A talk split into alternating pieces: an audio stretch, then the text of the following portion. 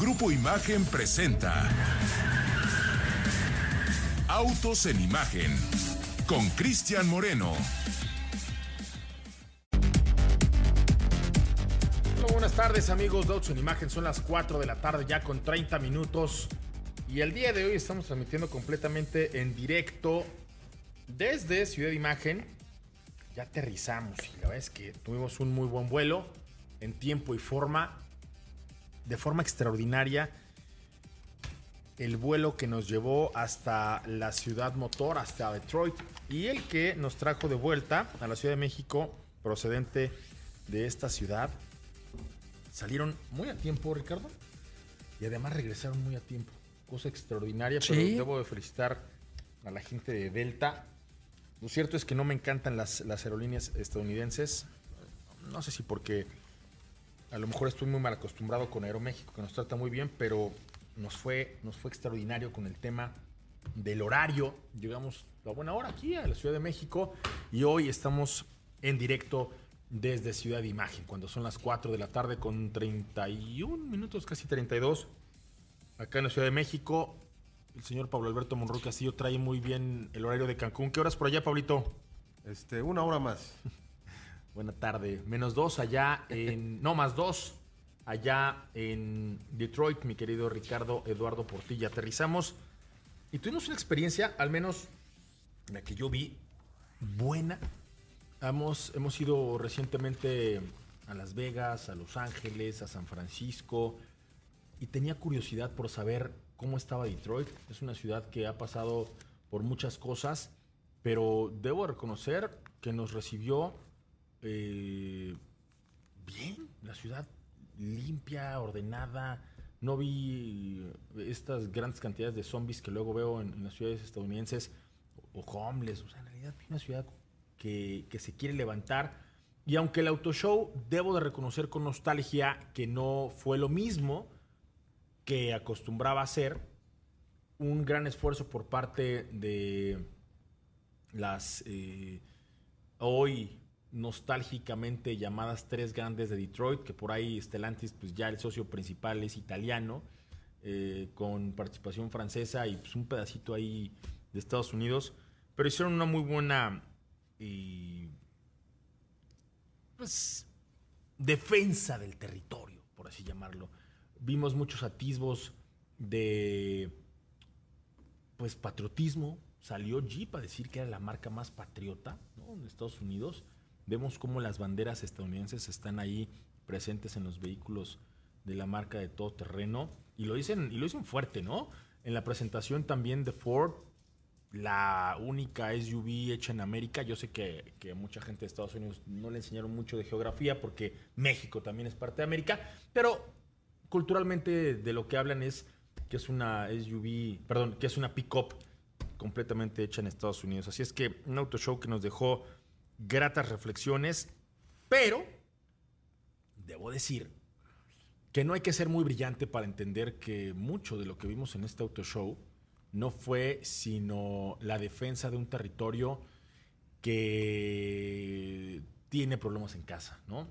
La UAW tiene bajo amenaza a las tres grandes compañías, tanto a General Motors como a Ford y evidentemente a Stellantis, con una huelga que de no llegar a un acuerdo hoy a las 11.59 de la noche estallaría en el primer minuto del 15 de septiembre. Y hay muchas lecturas de esto, Pablo, Héctor, Ricardo. Lo, lo más grave es que yo no creo que sea el mejor momento para, para poner a las, a las firmas estadounidenses en esta situación, justo ahora que parece que empiezan a ver la luz al final del túnel, justo ahora que la industria automotriz china, pues realmente está librando batallas importantes y significativas y que les está mostrando el músculo, no solamente a, los mercados de Norteamérica, sino también a Europa, también ha conquistado muchos de los territorios de Latinoamérica, también está con la mira muy puesta en una expansión que responde a, a dos principales circunstancias. Digo, hay muchas otras eh, cosas que están involucradas, pero las dos primeras es que la economía china, luego de, haber, de haber tenido un crecimiento de doble dígito durante muchos años, cayó en un momento de desaceleración porque toda la infraestructura, toda la capacidad productiva, toda la vivienda, todo lo que al final del día le dio a China ese crecimiento, hoy perdió ese vigor y los chinos tienen una capacidad, y el otro lo platicamos con Gerardo San Román, para fabricar prácticamente hoy, de un plumazo, la mitad de los coches que se venden en el mundo. Esto, evidentemente, a, a, la industria de los Estados Unidos la pone en una situación delicada, más aún si tiene problemas sindicales que pudieran poner en entredicho la capacidad productiva de la Unión Americana. Obviamente, eh, habrá en este momento riesgos pues, de sacar producción. Si, si los trabajadores en Estados Unidos a lo mejor no están eh, en las mejores condiciones para fabricar, no va a ser de la noche a la mañana, pero se estarían poniendo en una situación muy delicada, sobre todo teniendo otros territorios que están tan ávidos de poder recibir inversión para producir vehículos. Así es que semiconductores, logística, China y ahora la probable huelga, no creo que esté el horno para bollos, mi querido Ricardo Eduardo. Sí, y fíjate, Cris, que, bueno, buenas tardes antes que nada. Eh, sí, justamente ayer que me hospedé en la zona de Creektown, muy cerquito a este Huntington Place, me tocó ver pues antes Cobo Hall. Exactamente, antes Cobo Hall. me tocó ver varias eh, familias realmente de estos trabajadores de la UAW. ¿A ustedes les tocó manifestación? ¿Es correcto? Sí, a mí no. Y de hecho llevaban sus eh, pancartas. Yo incluso creí que los íbamos a estar viendo afuera del, recinto donde se iba. Y no, ¿eh? No. no se fueron a parar. Pero sí, eh, me, me sorprendió porque ves familias, generalmente pues ves a los involucrados directos, ¿no? Pero aquí llevaban pues prácticamente familias completas pues apoyando el movimiento, así que bueno, pues ya eh, pues estaremos viendo si hoy antes de las 11.59 de la noche pues, se resuelve algo. Híjole, yo creo que yo creo que sí va a haber resultados positivos. Creo que ya ayer justamente en el, en el auto show escuché algunos directivos de marcas, pues decir que se estaban como que dando las condiciones para que se pudieran eh, sacar las negociaciones favorablemente. Mi querido, yo la verdad es que sí creo que van a, van a llegar a un acuerdo. A lo mejor tendrán que ceder, mm, en el caso específico de, de las marcas automotrices, cada una tiene negociaciones distintas, cada una tiene capacidades distintas. Simplemente Stellantis, ¿no? Stellantis hoy está en una situación totalmente distinta a la que estuvo a lo mejor hace cuatro, hace cinco, hace seis años, porque tiene mucho de su capital puesto en Europa, porque obviamente las inversiones de Italia y las inversiones de Francia eh, ponen en una particular situación a, Stellantis. En el caso específico de General Motors, pues bueno, también tiene sus propias circunstancias. Eh, sin embargo, creo que lo que en este momento está ocurriendo es que vemos posturas muy alejadas, vemos visiones muy distintas de, una misma industria automotriz que pone a, este gremio de el United Auto Workers, la UAW, en, un, en un modelo muy particular, ¿no? Yo creo que no, nunca había visto un desencuentro eh, tan, tan particular. Eh, el interrumpir labores, pues imagínate en viernes, eh, en, un número de fábricas que ya eh, están determinadas y que se irán extendiendo gradualmente mientras continúan las negociaciones, pues es una, es una forma de presión muy fuerte.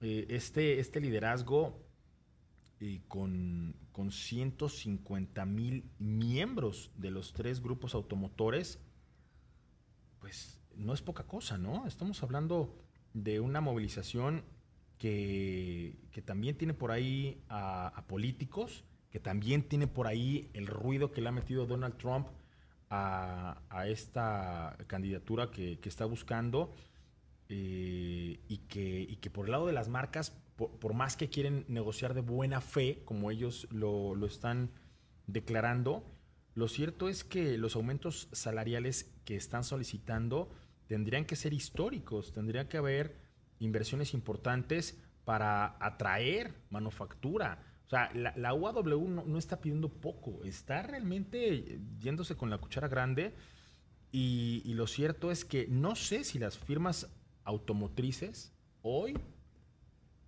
puedan realmente cumplir con todo lo que se está solicitando. Y no digo que no puedan en términos de capacidad, porque parece que hay bonanza, y no digo que no puedan porque pues también han reportado números positivos, y no digo que no puedan porque parece ser que se ve la luz al final del túnel después de una pandemia que los tuvo realmente eh, en una situación delicada.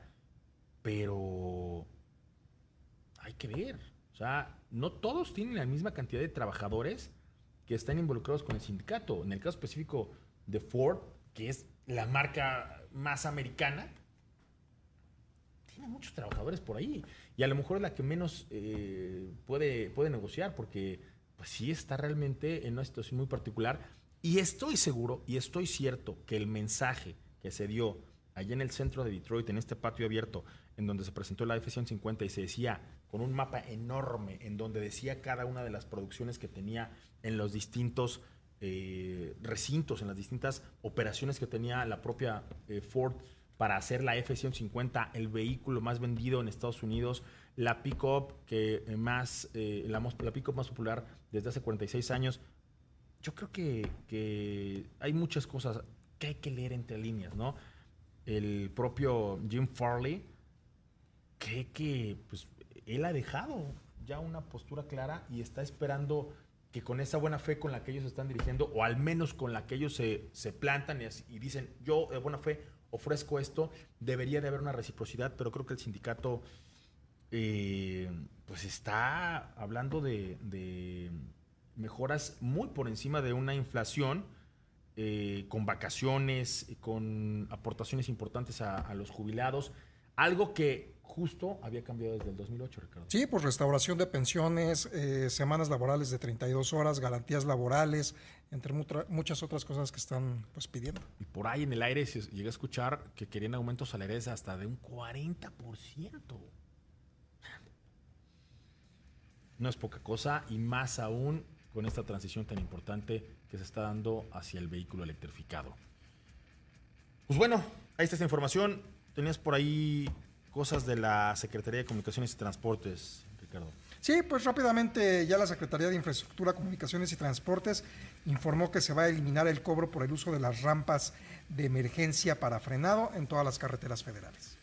Ojo, no crean que todo es bonanza para México. Si dejan de producir vehículos en Estados Unidos, los proveedores mexicanos también la van a pasar mal. Vamos a un corte, regresamos. Estás en Autos antes de Riders, quiero dar dos efemérides del día de hoy, porque precisamente un 14 de septiembre, pero de el 2000, salió de la línea de producción de la planta de Long Bridge, Long Bridge, o sea, como puente largo, allá en el Reino Unido, el último, ahí sí, bien dicho, el último Mini Cooper, todavía con esta configuración de clásico, y nada más y nada menos que la unidad 5.300.000 y pues ustedes saben que esta, esta ejecución fue reinterpretada ahora en un retrocar, ya de la mano de BMW, este compacto inglés, que ahora ya está muy desvirtuado. O sea, yo el último mini que vi que presentaron ya no se parece nada a este retrocar, que era muy bonito, que creo que respetaba mucho la esencia, mucho el diseño, y que ahora pues ya pues, es como un coche más del tamaño de un Swift, ¿no, Pablito? Como de un Ibiza, como, o sea, ya realmente aquel compacto que, era muy eh, seductor por, por las proporciones, hoy ya es otra cosa. Pero justo un 14 de septiembre del 2000, después de 41 años, llegaba a su fin. Eh, en aquel entonces hubo un extenso y muy rápido proceso de modernización de esta planta de únicamente 13 meses para pues llegar con, esta nueva propuesta que definitivamente revolucionó a este, a este segmento con una ejecución extraordinaria ya de esta planta de Oxford. ¿No, así, así, es, señor Moreno. Y fíjate que una de las virtudes del Mini, que lo mantuvo por 41 años con esta configuración hasta el año 2000, fue justamente eh, esa capacidad de meter hasta cuatro personas en una carrocería tan compacta. Y sobre todo lo que le, permitió ofrecer ese gran espacio en el interior fue la configuración del tren motriz. Hablamos de una tracción eh, delantera con una posición del motor longitudinal y eso redujo considerablemente la parte frontal, dándole todo ese espacio al habitáculo. Y bueno, hoy es un, gran clásico que, que, causa mucha curiosidad cuando los vemos rodar en la calle. Y también, como dicen en mi pueblo, un día como hoy eh, nacieron todas las flores porque nuestra compañera Ale García eh, cumple años. Una felicitación a la responsable de llevar hasta ustedes todas las imágenes que transmitimos a través de Imagen Multicast. Muchas felicidades, Ale. Espero que te la estés pasando muy bien. Las dos efemérides del día de hoy. Y ahora sí, vámonos con Riders, mi querido Pablito, mi querido Héctor Ruesga. Una que me llamó mucho la atención y que estuvimos platicando hace un ratito en la Junta, tiene que ver con esta eh, circunstancia que a veces no tenemos tan presente y que tiene que ver con el ruido que emiten los cascos, las certificaciones y el posible daño que puede dejarle a los usuarios de las motocicletas, que, que son bastantitos, ¿no, Héctor? Sí, sin duda alguna, siempre hemos hablado aquí, antes que nada, primero, muy buenas tardes amigos de en Imagen y pues pasión en dos ruedas hoy. Bien dices, casi nunca hemos platicado, siempre platicamos de la seguridad que te da un casco en el momento de tener un percance, una caída, un golpe, pero casi nunca nos habíamos puesto a analizar de fondo lo que causa el ruido del aire. Cuando vamos en moto velocidades de 60, 80 por hora, con 100 por hora tienes más que suficiente para que un buen casco te aísle de este ruido que emiten las corrientes de aire cuando pegan en tu cara, cuando pegan en tu cabeza, que es imprescindible traer el casco. Entonces, se ha desarrollado cascos nuevos y se dieron a hacer ahora en, la, en el Salón Internacional de la Moto a sacar cifras muy importantes. ¿Qué es lo que podía y iba a pasar si no se emitía esta nueva norma donde ya se van a fabricar cascos con esta certificación que van a bajar de los 100 decibeles de manera que puedas cuidar mejor todo tu sistema auditivo. ¿Qué es lo que sucede? Pues básicamente este ruido del aire en largas distancias o hasta en cortas, con el tiempo vas a perder capacidad auditiva porque realmente sí hay un gran sonido, sí es un sonido muy específico el que tenemos a bordo con el casco. Y qué bueno que lo hicieron muy bien por los ingenieros y todas las marcas ahora van a entrar a ejecutar esta norma para poder prever los daños en el sistema auditivo de todos los riders, ¿no? Esto es correcto. Mi querido Pablito, hay números por ahí importantes que nos dicen que uno de cada 10 riders estarían perdiendo capacidad auditiva y esto pues, pues pega duro, ¿no?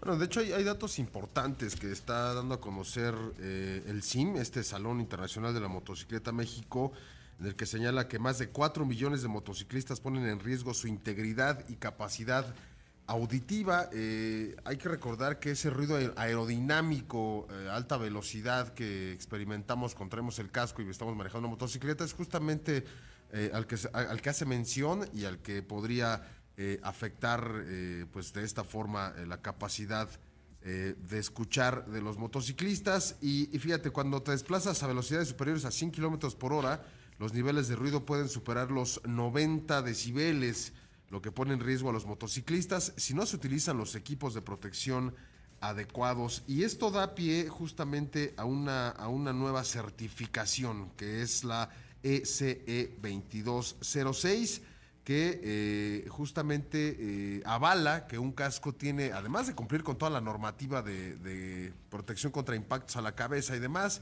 eh, también avala que eh, la reducción del ruido eh, justamente que esta es su, su principal capacidad, pues va a ser mínima y, va a afectar lo menos posible a, los oídos del motociclista. Es la ECE 2206. Y también hay otros datos importantes. La, la, Organización Mundial de la Salud estima que para 2050 una de cada 10 personas sufrirá pérdida de audición debido a causas ya sean genéticas, enfermedades, envejecimiento y la que aquí nos... Eh, nos ocupa es la exposición al ruido excesivo, por lo tanto, pues hay que estar muy atentos en ese sentido. Y fíjate que si no tenemos, eh, esos cascos ya están aquí en México, ya, ya, ya existen en nuestro país, rondan desde los 3 mil, aproximadamente 3 mil pesos, pero digamos que una solución rápida, una solución eficaz es colocarte estos tapones de trabajo en los oídos que reducen ese, ese, esa contaminación auditiva, pero también te permiten estar eh, alerta a otros sonidos, como el sonido de un claxon de otro coche. No, no, reducen al 100%, pero sí protegen. Eso es lo importante. Esos tapones eh, probablemente los han visto, son los tapones que se deforman. Los, los, puedes hacer como una especie de rollo, los metes en el oído, vuelven a recuperar su forma y se adaptan a la forma interna de nuestra oreja. Y esas son, eh, desde mi punto de vista, la solución accesible, la solución rápida y también muy, muy eficaz. De hecho, esos tapones se utilizan mucho en, la industria, ¿no? En, las plantas donde se genera mucho ruido. Los operadores tienen ese tipo de tapones, reducen el, ruido malo, por decirlo de alguna forma, pero no pierdes al 100% la capacidad de, de, estar atento a cualquier otro, otro, otro sonido y sobre todo en la motocicleta. Fíjate que estos cascos con la certificación de la cual nos hablas, Pablito, están disponibles, como tú dices, en este, en este mercado. O sea, eso es lo importante. Retomo de lo que estás platicando, esta oportunidad, porque con 3 mil pesos y estos tapones que andarán en unos 400 pesos, que por cierto estoy seguro que se van a estar vendiendo ahí en, en, esta, en este Salón Internacional de la Motocicleta, que es del 26, ¿no, Pablo? Del 26 al 29 de octubre allá en la Expo Santa Fe. Pues nada les cuesta, si ustedes ya están eh, pues determinados a utilizar una motocicleta, cumplir con estos detalles porque al final del día es proteger, salvaguardar la salud y que el uso de la motocicleta no se convierta en contra de la gente que las utiliza. Porque no son pocos, según datos del INEGI, cerca del 10% de la población en nuestro territorio ya tiene una motocicleta o acceso a ella.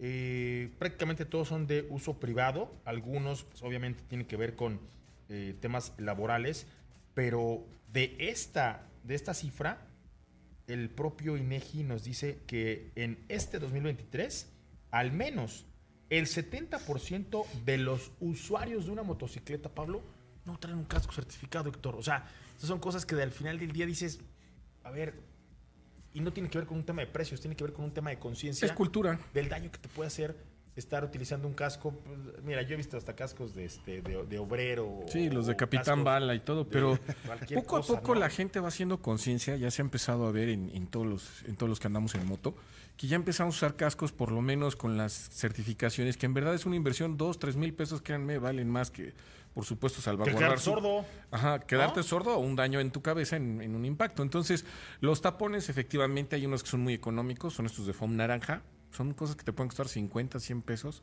Y créanme que bajarle decibeles poco a poco ayuda y con el tiempo más te das cuenta, ¿no? Oye, Héctor, tienes dos minutos. Uno para hablarme del primer club femenil avalado por BMW aquí en México. Cuéntame. Así es, BMW Alemania celebra la, el nacimiento del primer club femenil avalado por BMW con 38 miembros al día de hoy que están inscritas estas mujeres que ahora en el mundo del motociclismo les da la pasión, les da la cosquilla, se unen, lo logran hacer, empiezan a hacer ahora competencias entre ellas, empiezan a apoyarse mucho más y por supuesto un aplauso más a la marca Bávara y por supuesto a todas las mujeres riders que cada día se ven y siempre ponen el ejemplo.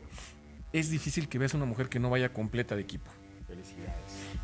Y el otro minuto te lo doy después del corte para que hablemos de esta KTM 890 Adventure. Vamos a un corte, regresamos. Estás en Autos en Imagen.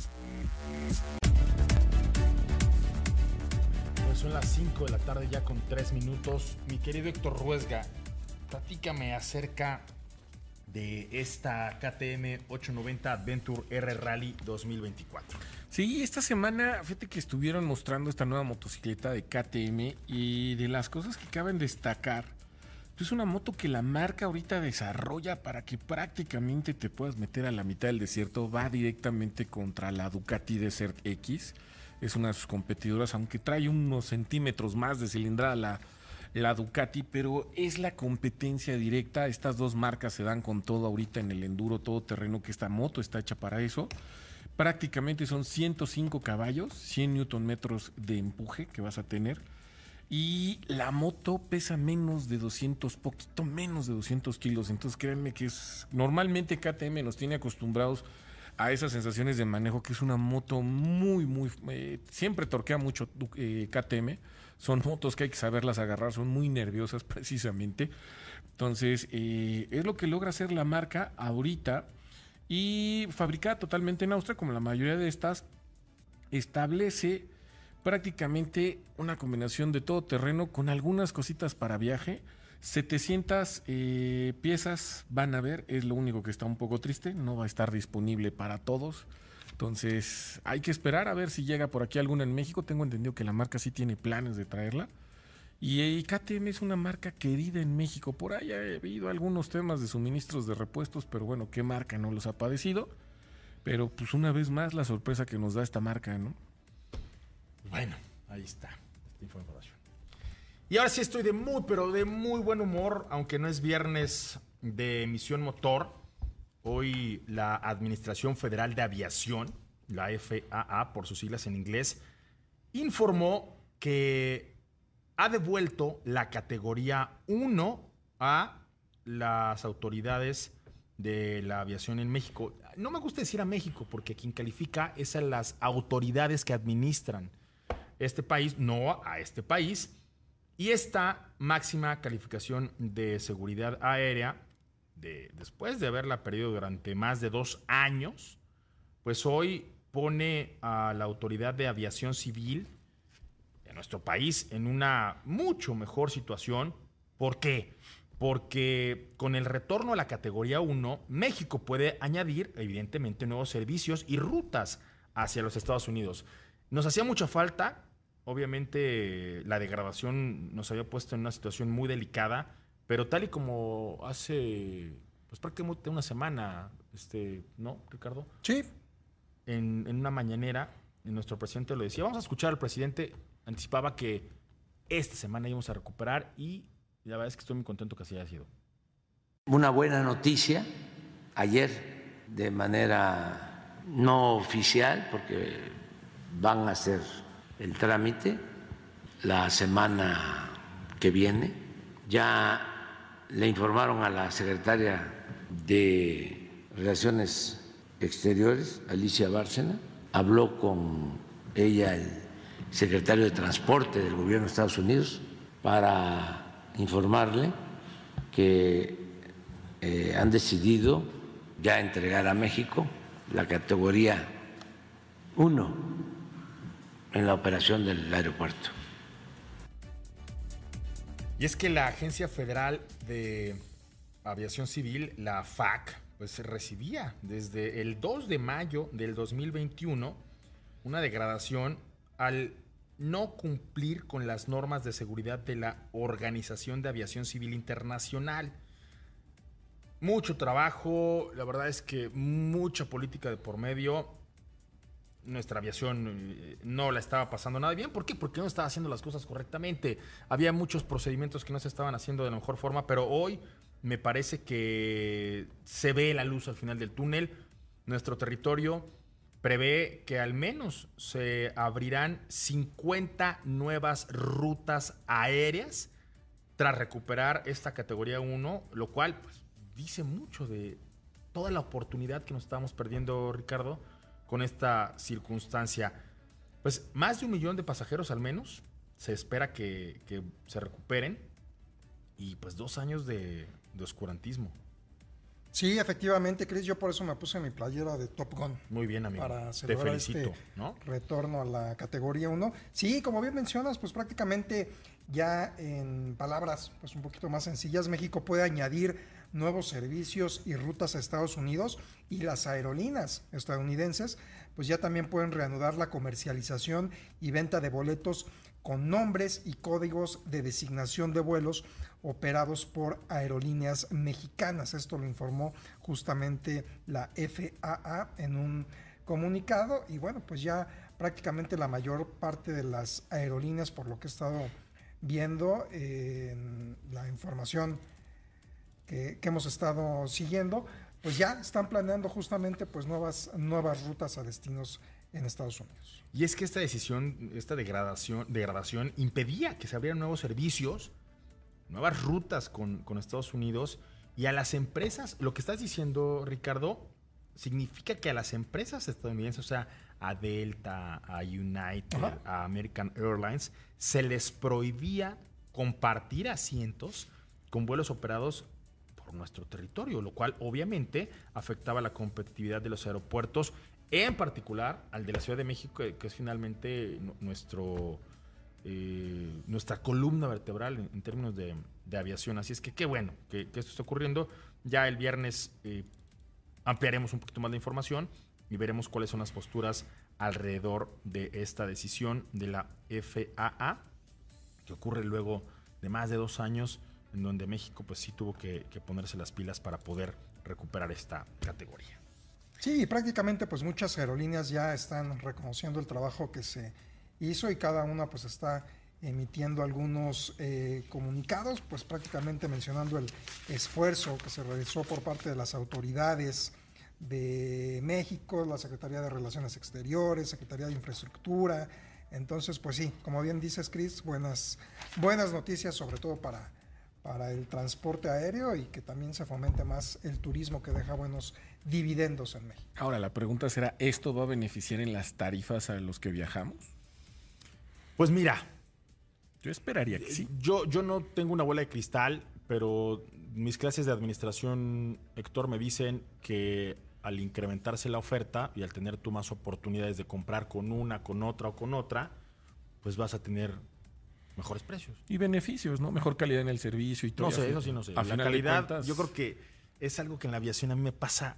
O, sea, por ejemplo, el vuelo de hoy, me encantó la puntualidad, me encantó la actitud de la gente, pero los aviones no son los mejores. O sea, la, aviación estadounidense no sé si es la más, este, la que en la que más me gusta viajar. Sí. Me encanta viajar, por ejemplo, en KLM, ahí. Bueno. Pues, es, es, una de las mejores. Aeroméxico es muy bueno. Muy bueno. Aeroméxico está dentro de las mejores. Y estas dos que te dije son muy competitivas en precios. Pero, por ejemplo, no está usted para saberlo, pero el vuelo a Detroit, como es una ruta única, es solo un vuelo directo desde la Ciudad de México, te cuesta lo mismo que un vuelo a Europa.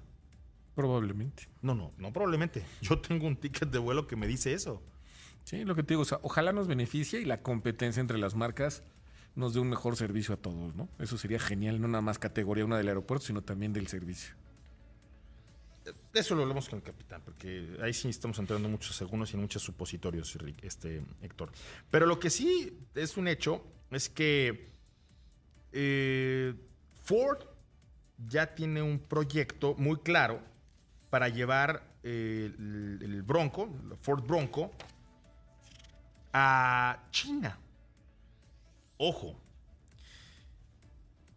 para poderlo llevar a China es evidente que hay que fabricarlo con un alto contenido de producción local. Y junto con su empresa local, está la Jiangling de Ford, van allá a tener especificaciones chinas y hay por ahí ya eh, un, trabajo muy avanzado con el Ministerio de Industria y Tecnología de la Información de China. ¿Por qué? Porque pues ya ellos han revelado algunas diferencias significativas con su, no sé si es su hermano este, bizarro, pero sí con su simil eh, eh, estadounidense, que es el que se vende aquí en México. pues obviamente habrá nomenclaturas distintas, obviamente habrá un batch distinto, obviamente habrá muchas cosas, ¿no? Pero más allá de eso, ¿sabes en dónde está la mayor diferencia, Héctor? ¿En precio? En el precio. Porque de acuerdo a lo que se está filtrando eh, allá en Car News, China, se espera que la Ford Bronco de producción local, es decir, la de producción en China, más o menos arranque en los 41.243 dólares, mientras que la que se vende en Estados Unidos está prácticamente al doble de lo que esta. Aquí eh, en Estados Unidos la, Bronco anda por ahí de los 90 mil dólares y hasta los 164 mil dólares dependiendo de la versión. Recuerden que hay una Bronco Raptor. Y esto nos habla de las diferencias. Abre la puerta esto para el agarrón que se están dando en Europa y en China, Pablo, porque Europa está evaluando qué tanto el gobierno está metiendo las manos en la industria automotriz para alcanzar los precios que hoy está ofertando. Y en consecuencia, porque esto fue algo que empezó el día de ayer, ya China dijo que lo que está ocurriendo con Europa es que los gobiernos le tienen miedo a China y están prácticamente tratando de proteger una industria a la que los chinos se pueden comer en cualquier momento, Pablo. Y, fíjate que al final, digo, o sea, a ver, Europa está, está defendiendo eh, o está declarando una investigación hacia China porque el gobierno chino les da facilidades a sus propios fabricantes. Eso no me parece mal, pero bueno, ellos, ellos están así porque ya hay mucha invasión de coches chinos, por lo menos en Europa, y eso es lo que no les está gustando.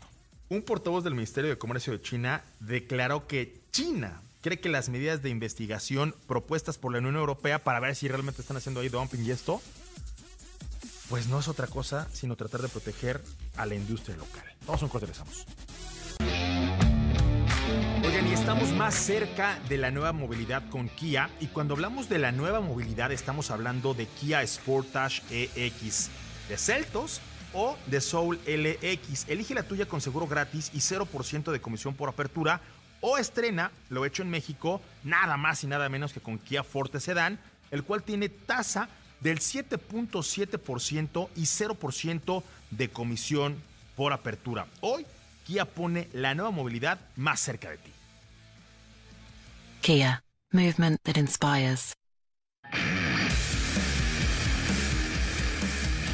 Y ya, o sea, los chinos ya se desenmascararon y de verdad, cuando califica China de proteccionismo flagrante, por ahí decía mamá, ¿no les estará sangrando la boca? O sea, cuando la propia China obligaba a cualquier fabricante que quería vender en México, eh, perdón, en China, a fabricar en China con los chinos, a hacer negocios con las empresas chinas, a que el propio gobierno fuera propietario de las operaciones. O sea, dicen por ahí, hay que ser cuche, pero no tan trompudo.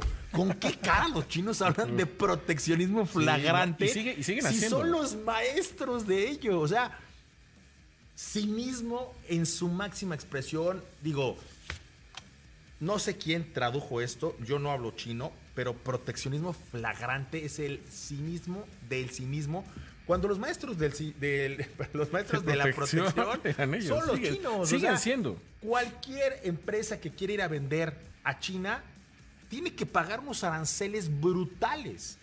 Lo comentaba el otro día porque justo hablaba con la gente de SEAT. Cuando ellos hicieron un modelo para ir a vender a China, sin fabricar en China, una, un Ibiza costaba lo que una clase C de Mercedes-Benz. Aranceles. O sea, eso se llama proteccionismo flagrante. Entonces, que ahorita los europeos, con, toda su actitud de, libertad y, de ser personas civilizadas, estén analizando cómo es que los chinos están comiéndoles el mandado, porque lo que vi allá en el Auto Show de Múnich fue una auténtica declaración de guerra por parte de los proveedores chinos. Es agua tibia en comparación con la lava que los chinos hacen a la hora de proteger el territorio. Entonces, qué cínicos. Pero al final de cuentas, se, beneficia el mercado, productos que van a estar a diferentes precios. Ya las marcas europeas con tantos años, con tanta herencia, pues van a tener que mejorar, van a tener que pelear de otra forma. Entonces, todo está cambiando en el mundo y a ver cómo nos va, porque al final de cuentas más marcas y más marcas y México nos está quedando atrás. ¿Cuántas marcas chinas no están entrando en estos meses? Oye, y dicen los chinos, claramente es que esto, me encanta. vamos a hacer una película de esto, Pablo. Claramente, Europa está asustada. China cuenta con varias herramientas para responder y proteger los intereses de las firmas chinas. Pues claro, el gobierno chino es parte de, dueño de, los, de estas firmas chinas. La presidenta de la Comisión Europea, Ursula von der Leyen, afirmó que el programa chino de exenciones fiscales, ve esto, ¿eh? de 72.300 millones de dólares hasta 2027 para facilitar la compra de vehículos eléctricos distorsiona el mercado. Pues es obvio, o sea, no puede ser juez y parte. O sea, ¿con qué cara chino, gobierno chino, dueño de las empresas chinas y que aparte condonan impuestos, pues obviamente se las condonan porque son de ellos. Para impulsar esto, va le dice a los europeos que están haciendo protección. Se llama pulmón financiero. No, se llama robo en despoblado. Los chinos son unos cínicos. Y, y digo, ojo, no con esto quiero decir que todos los chinos sean iguales, pero esta situación política que está viviendo a la hora que los europeos quieren poner pues algún freno al intervencionismo chino sobre la industria automotriz va a tener consecuencias. Ya pasó en su momento con Estados Unidos, ahora está pasando con Europa. Yo creo que, que esto se va a poner aún más bueno, Paulito. Así es, señor Moreno. Y fíjate una declaración más eh, de justamente de, de la comisión, la presidenta de la Comisión Europea, ella dice Europa está abierta a la competencia, pero no para una carrera a la baja. Así lo dice. Entonces, ellos hablan de la industria limpia, Claro. ellos hablaban de la industria competitiva. Ahí nada más les voy a dejar una reflexión y espero sus respuestas en redes sociales. ¿Cuánto crees, mi querido Héctor Ruesga, tú que tienes por ahí los ojos medio rasgados, que gana un alemán por hacer un auto? ¿Diez veces más que un chino? No, no es tanto. ¿Cinco? ¿Sabes cuánto es cinco? Si ganas... Sí, no. Cinco sí, veces es más. más de lo que. Ajá, ¿Sabes es. cuántos días descansa un, ¿Un europeo? un español? Ah, no, sí, descansan más de un mes al año. ¿Sabes cuántos días le dan de maternidad a un padre? Sí, te dan un mes, de uno a dos meses, dependiendo en qué país y qué condiciones. Le dan mucho más que eso, pero bueno. ¿Sabes cuánto le dan a un chino? Ni uno. ¿Sabes qué pasa si un chino quiere levantarse en huelga como la que están amenazando ahorita? no los del no alcanzas a levantar el teléfono. ¿Y tú crees que tienes autoridad moral para decir que esto es proteccionismo? Ah, Mira, a final de cuentas es política, es negociaciones, son cantidad Se de cosas y intereses. Cinismo. Pero bueno. Pero no todo, no todo es monedita de oro. No, pero esto sí, sí mismo. Todo, esto es- bueno, un chiste. Es un chiste. Qué bueno que el pleito no es conmigo. Vámonos con la Acadia, porque el día de ayer ya no tuvimos tiempo desde Detroit de platicarles que esta camioneta se renovó y me gustó mucho el espíritu de las renovaciones que vimos tanto en la F-150 como en la eh, Gladiator y en la propia Acadia. Vehículos más eficientes, vehículos más potentes, vehículos más seguros, vehículos más equipados, vehículos mejor conectados. El caso específico de la Acadia no es ajeno a lo que habíamos visto en días anteriores allá en el Auto Show de Detroit. Las dos versiones que vimos ahí en el, en el stand de, de GMC, la 84, me encantaron las llantas Sí. una actitud auténticamente todoterreno y del lado de Denali también un refinamiento que es propio de esta, de esta configuración y de esta versión de GMC. Me gustó, por ejemplo, cómo están los motores. Un motor 2.5 litros turbocargado que mejora en la eficiencia, que mejora en el desempeño, una pantalla que está más grande que la de la sala del señor Héctor Ruesga. Y esto obviamente también nos habla de la conectividad con la que hoy los americanos están luchando para poder defender la casa con un producto que, como tú bien lo dijiste hace un ratito, Héctor, están mejorando la oferta, están mejorando las condiciones, están mejorando, pues, con qué quieren competirle a los extranjeros que vienen a conquistar el territorio estadounidense, ¿no?